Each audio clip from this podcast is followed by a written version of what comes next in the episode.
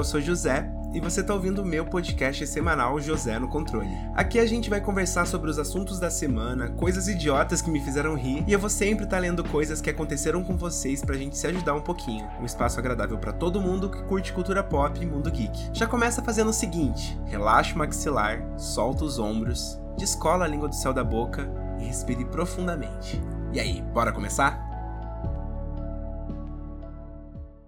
É, gente, tô de volta. Eu sei que eu prometi vários comebacks desde que eu saí da internet, né? Já tem o quê? Uns dois anos quase que eu não me comprometo de verdade fazendo lives ou vídeos pro YouTube, porque muita coisa aconteceu e eu acho que parte também veio com o amadurecimento da minha vida profissional, sabe? Que faz com que a gente trabalhe bastante, tenha pouco tempo livre e esse tempo livre a gente quer usar para ter mais qualidade, ficar perto de quem a gente gosta e descansar, porque vamos combinar que trabalhar demais ninguém merece. E foi aí que eu tive a ideia de fazer esse podcast, porque jogando a real para vocês, eu tenho tido pouquíssimo tempo livre e pouquíssima vontade de produzir. Porque vai, sentar e gravar vídeo é um troço que demora um tempão nem sempre eu tô animado e demanda também de edição. Ai, gente, vocês vão me desculpar se tiver um sonzinho aí de ventilador, mas eu tive que ligar porque tá muito quente aqui em São Paulo. E aí, voltando a falar desse rolê de edição, é um troço que me tirou um pouco tesão, sabe? Porque demora muito, leva muito tempo, é muito mecânico e eu cansei. E nessa de ficar o dia inteiro no home office, eu peguei bastante gosto por ouvir podcast e eu pensei, que não criar um podcast? Comentar as coisinhas que aconteceram na semana, do que eu tô assistindo, jogando, sabe? E criar um espaço legal pra gente compartilhar as coisas. Então, nesse episódio piloto, eu já quero te agradecer por estar tá me ouvindo. É muito importante para mim ter você aqui depois de tanto tempo sem produzir. Toda a arte do canal, as ideias, os quadros, essas coisas foi meio do nada. Decidi tudo hoje. Hoje, no caso, é dia 8 de novembro me empolguei e botei a mão na massa para vir fazer. E eu espero que vocês gostem bastante. Vamos começar com o assunto da semana. Pelo menos aqui em casa foi o assunto da semana, né, gente? Priscila Alcântara, ex-Alcântara agora, né? Se você não sabe do que eu tô falando, a Priscila, que todo brasileiro que se preze conhece pelo Bom Dia e Companhia ou então pela carreira no mundo gospel, anunciou sua nova era com novos visuais e tiveram vários teasers misteriosos que dão indícios aí de uma era que vai resetar tudo que a gente conhece até agora da Priscila. Inclusive o Alcântara, que ela abandonou e artisticamente quer ser conhecida apenas como Priscila. E gente, eu acho muito doido pensar que a gente tá vendo uma artista brasileira vivendo uma era bangers da Miley Cyrus, sabe? Quem conhece a Miley sabe que foi necessário a era bangers para ela poder se desprender da Miley que a gente conhecia lá na Disney, né? Por causa de Hannah Montana, que veio através de um marketing de choque mesmo, né? Vamos combinar. E eu lembro que muita gente criticou a Miley, principalmente por causa daquela performance no VMA. E é engraçado que hoje em dia, olhando para trás, tudo isso foi muito icônico, a gente entende o valor disso, mas foi muito tenebroso pra Miley também ter que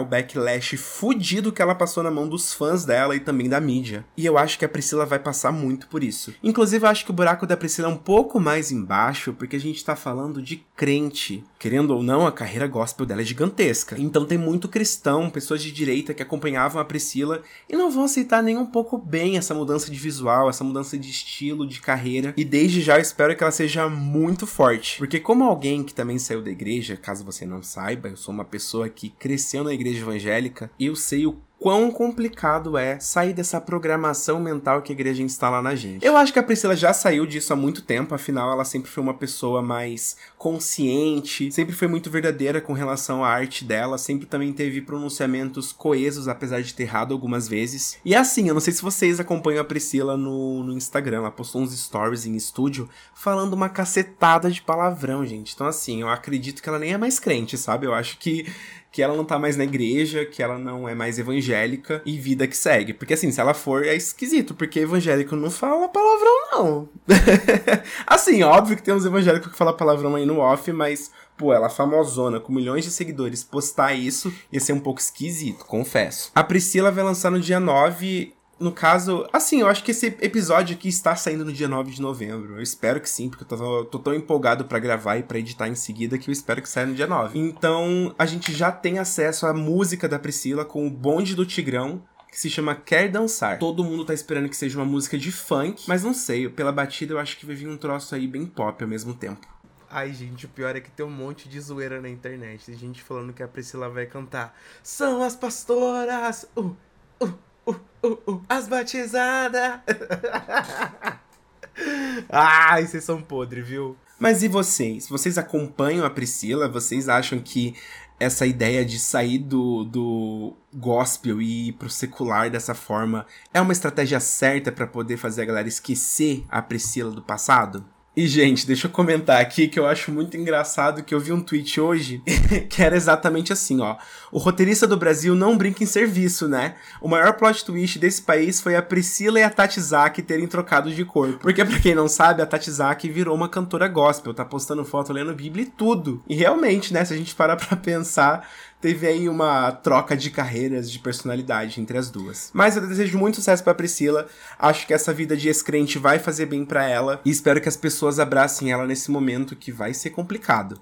E agora, gente, eu vou falar do ódio da semana, porque assim, eu vou sempre tentar trazer dois assuntos e dois ódios da semana pra gente desenvolver aqui. E falando da Priscila como ex-crente, eu preciso citar para vocês uma descoberta. Tem um site chamado Fuxico Gospel. Vocês já ouviram falar disso? Porque literalmente é uma versão crente do Fuxico, aquele site de fofoca. Só que focado na galera crente. Cara, eu fiquei passado, porque assim, eu não sei se você que tá me ouvindo conhece muito as pessoas evangélicas e as doutrinas. Mas fofoca é uma coisa que é pecado. Então, assim, é um site de fofoca sobre crente, acusando as pessoas pelos pecados delas. Tem uma baixaria descontrolada lá. Inclusive, eu separei algumas para ler para vocês. Ó, ainda falando sobre fanqueiras. Fanqueira passa mal em show e recebe a oração de pastor que estava na balada. O caso gerou piada na web e internautas continuam especulando sobre o fato de um pastor frequentar bailes funks. Cara, imagina comigo.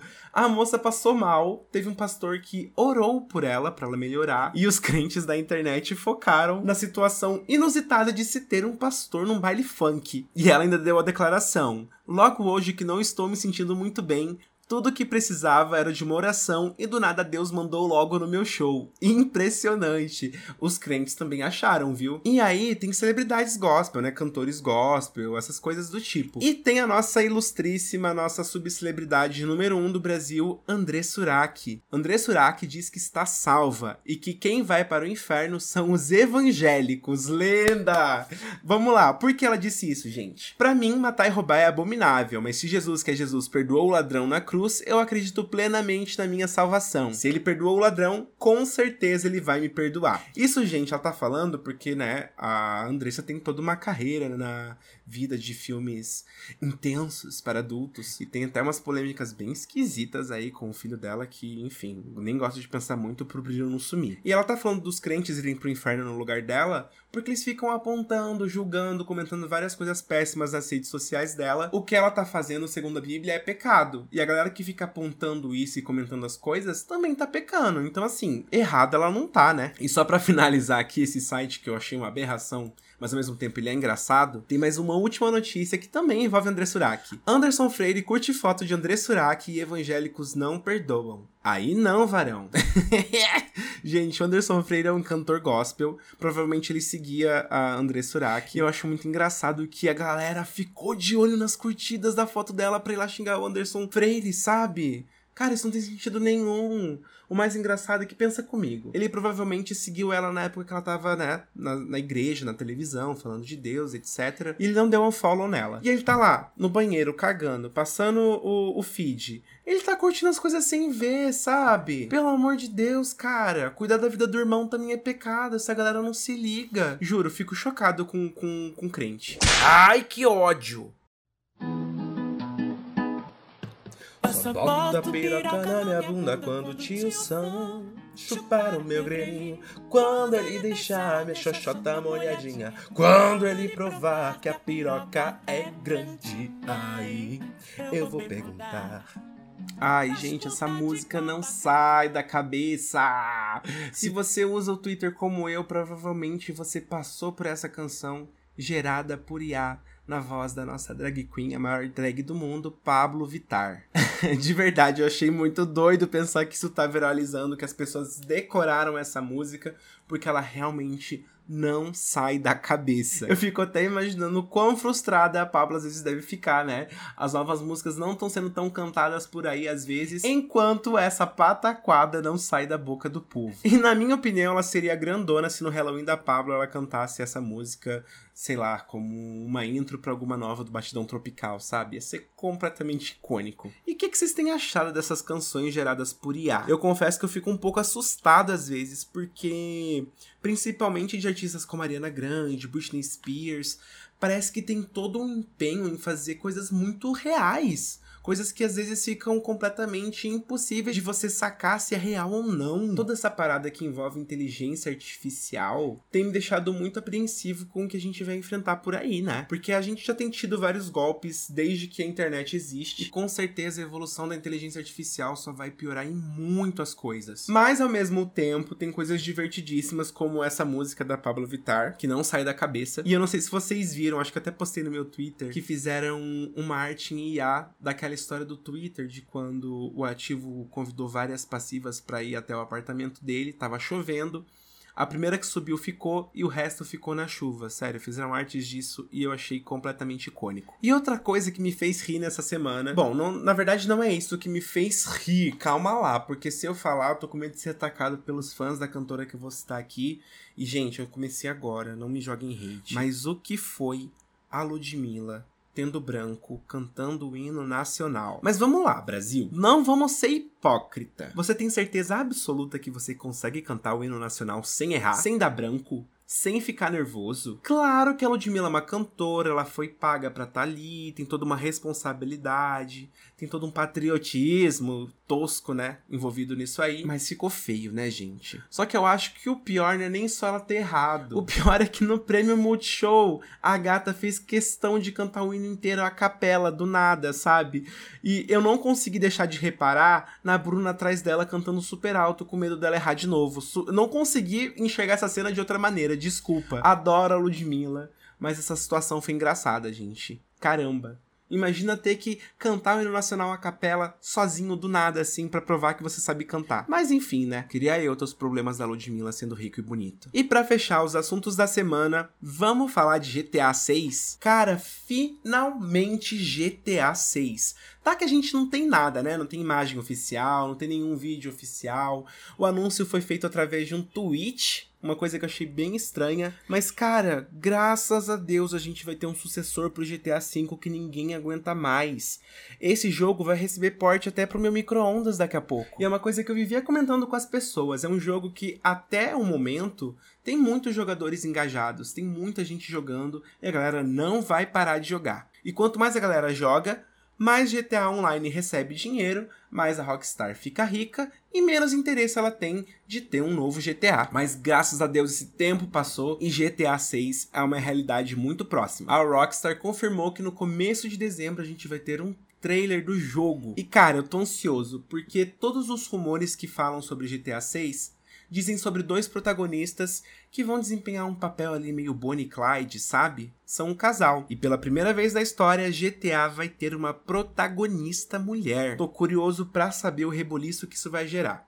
Eu não sei se você acompanha o mundo dos games, mas o nerdola, o gamer raiz, né, como eles se chamam, esses machos red pill aí, detestam jogar com mulher. Já tô antecipando aqui que, ai meu Deus, não sei o que, lacração. Ai, porque os jogos hoje em dia não são feitos mais para homens de verdade. Ai, porque não sei o que, não sei o que, não sei o que. É, gente, infelizmente a comunidade dos games é muito podre. Mas eu tô feliz com esse pequeno avanço que o novo GTA pode trazer. E já que, né, ficar revoltado com gente idiota ficando revoltada por motivo besta cansa, o negócio é se divertir com o choro de machão. Só espero mesmo que esse novo GTA traga muito realismo, revolucione o mundo dos games, porque essa geração tá fraca. Não teve nada que eu vi, joguei e pensei, hum, isso aqui define demais a nova geração. Posso estar tá sendo chato? Posso. Mas acho que até hoje não joguei nada realmente substancial que eu pense, caraca, isso marcou a geração. Sabe? Sinto que o PlayStation 5 é uma evolução muito pequena do PlayStation 4 e espero de verdade ver uma evolução legal nesse GTA 6. E para finalizar, com o nosso último ódio da semana, vamos falar de The Marvels. As Marvels. Filme aí que vai estrear logo logo com a Capitã Marvel, a Miss Marvel, que é a Kamala Khan, e a Photon, a Mônica Rambeau. Ai, gente, olha, todo mundo aí na internet ficou um pouco alvoroçada com o último trailer. A galera tá um pouco empolgada com as migalhas de cenas de bom gosto que foram escolhidas pro trailer final do filme, mas eu não consigo mais empolgar com Marvel. Desculpa, vou esperar sair no Disney Plus não dou meu dinheiro nesse ingresso, porque eu sinto que a fórmula de filmes de heróis está muito cansada. Sabe? Tudo que a Marvel faz é meio igual. E ultimamente eu sinto que decaiu demais em questão de roteiro, efeitos visuais. E ai, não sei se eu tô afim de ficar vendo um, um filme inteiro gravado em chroma key, com os efeitos podres que as meninas dos K-pop estão fazendo muito melhor nos clipes hoje em dia, sabe? Ai, não sei, gente. Talvez eu só não seja mais o público-alvo. É questão de encarar que, ó, já já tô fazendo 28 anos, tô mais perto dos 30 do que dos 20, e aí acaba que o que é mainstream não é mais feito para mim, não sou mais o público-alvo. Eu acho que é saudável eu aceitar isso quanto antes. E se você aí também tá perto de completar 30, eu acho que você tá sentindo a minha mão segurando a sua agora, porque a gente faz parte desse grupo que tá entrando nos 30 e não faz mais parte do mainstream. Ai, que ódio! E vamos agora pro Fofocas da Semana, que é um quadro onde eu leio uma fofoca da semana. Caralho, é hora da fofoca. Ah, é? Hora da fofoca. E aí, cadê aquela fofoca? Fofoqueira! Então, como esse episódio 1, eu não tenho nenhuma fofoca para ler. Mas se você tiver uma boa história para me contar, me manda no e-mail josenocontrole.gmail.com. Pode mandar seu nome, pode mandar fotos, porque eu acho que fofoca com fotos é melhor ainda, né? E eu gosto de imaginar a cara das pessoas que eu tô lendo na fofoca. Pode mandar prints e fique tranquilo, porque eu não vou divulgar nada. Vai ficar só entre a gente. E se precisar, eu até invento nomes fictícios. O importante é compartilhar sua fofoca. Inclusive, boa parte das fofocas que eu vou ler vão vir do meu podcast proibido José Sem Controle, onde eu vou contar experiências minhas, histórias um pouquinho mais adultas e fofocas pesadonas que vocês vão me mandar. O podcast José Sem Controle é exclusivo para apoiadores. E se você acredita no meu trabalho, quer me apoiar e acompanhar esses episódios proibidos, é só ir em apoie.se se barra José no Controle. E com 10 reais mensais, você ajuda a minha produção de conteúdo e ainda tem acesso a esses episódios exclusivos. Como eu ainda não tenho fofocas, afinal esse é o meu primeiro episódio, eu vou contar para vocês de uma situação péssima que eu passei na adolescência, que envolve a igreja, tá? Já que a gente tá falando de ex-crente aqui, vou contar para vocês porque eu sou um pouco ex-crente aí, hein?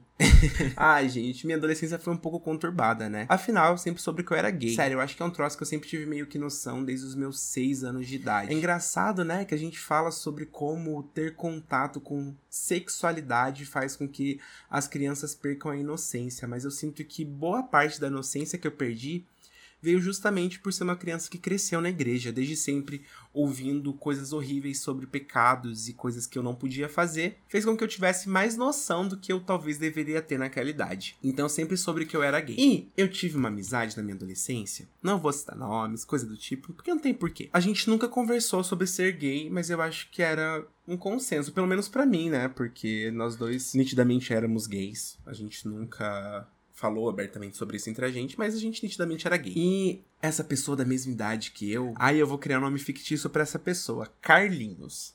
Então, Carlinhos era muito amigo meu, né? A gente se dava muito bem, a gente passou muito tempo junto. E por mais que a gente não falasse sobre sexualidade, essas coisas, o Carlinhos me contava tudo que ele fazia. E em determinado momento da nossa amizade, que durou uns 5 anos mais ou menos, lá pelos meus 14 anos, o Carlinhos estava me contando uma história muito péssima de que ele estava bebendo, fumando com uma outra pessoa também da igreja. Essa pessoa eu vou chamar de Roberto.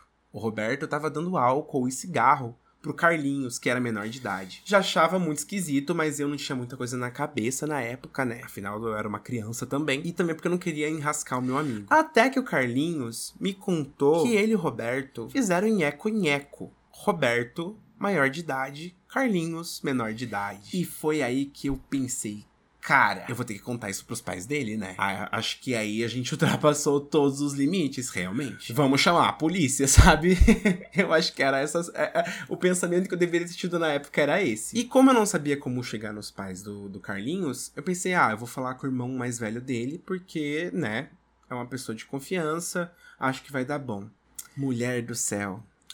Eu falei com o irmão do Carlinhos E ao invés do irmão do Carlinhos ir correndo contar pros pais dele, ele foi perguntar pro Carlinhos se era verdade. E o que, que vocês acham que o Carlinhos fez? Falou que era mentira, exatamente. Oh, meu Deus, gente. Foi muito complicada essa situação, porque depois o Roberto e o Carlinhos me colocaram contra a parede por eu ter, né, dado com a língua nos dentes. E eu fiquei bem mal na época. Eu pensei, putz, perdi meu melhor amigo e tal. Só que o que veio a seguir, porque a fofoca não acaba aí, não, foi algo que destruiu muito, sabe? A minha a minha vida social nessa época. Porque Carlinhos e Roberto eram unha e carne nessa época, depois que o Carlinhos deixou de ser meu amigo. E eu acredito que descobriram coisas que eles faziam. Eu não sei ao certo como isso aconteceu. E para piorar, eu fui chamado pela liderança da igreja porque, como eles foram descobertos, Carlinhos e Roberto disseram que eu estava no meio, que eu fazia parte dessas coisas que eles faziam. Ai, gente, pesado, né? Hoje em dia eu fico pensando, cara, pra vocês terem noção, eu sou de uma cidade tão pequena que essa fofoca foi parar na minha escola, no, no, curso de inglês que eu fazia. Eu fazia aula de canto na época também e foi para lá. Olha, é uma situação que deveria ter envolvido polícia, foi péssimo o que fizeram comigo nessa história, mas é porque eu fui fofoqueiro, né? Mas eu fui um fofoqueiro burro. Não sejam fofoqueiros burros. Se você quer que uma fofoca problemática chegue na pessoa certa, tem que pensar melhor como vocês vão fazer isso, tá? Fica de aprendizado, porque eu aprendi muito com essa história. E é pesado, né, gente? Essas coisas acontecendo dentro da igreja. Mas e você, tem uma fofoca bombástica para me mandar? Não esquece de enviar para josenocontrole@gmail.com e para fofocas mais cabeludas e assuntos mais adultos, assine o meu podcast José Sem Controle. Bom, gente, esse foi o primeiro episódio. Obrigado por ter ouvido até aqui, ter separado um momentinho do seu dia para passar comigo e eu já tô ansioso para gravar o próximo episódio. Com o tempo eu sinto que a gente vai formatando melhor as coisas e a gente vai construindo melhor os episódios, né? E me segue nas minhas redes sociais. Eu sou José no Controle em todo canto. Se você ouviu até aqui, me manda um feedback, me conta o que você achou do episódio, se você se divertiu, se você acha que tem algo a melhorar, porque eu tô muito aberto a críticas, sério. Eu quero que isso aqui seja legal que com o tempo a gente molde melhor as coisas. Um beijo para você, bom descanso, que a sua semana seja incrível e até o próximo episódio.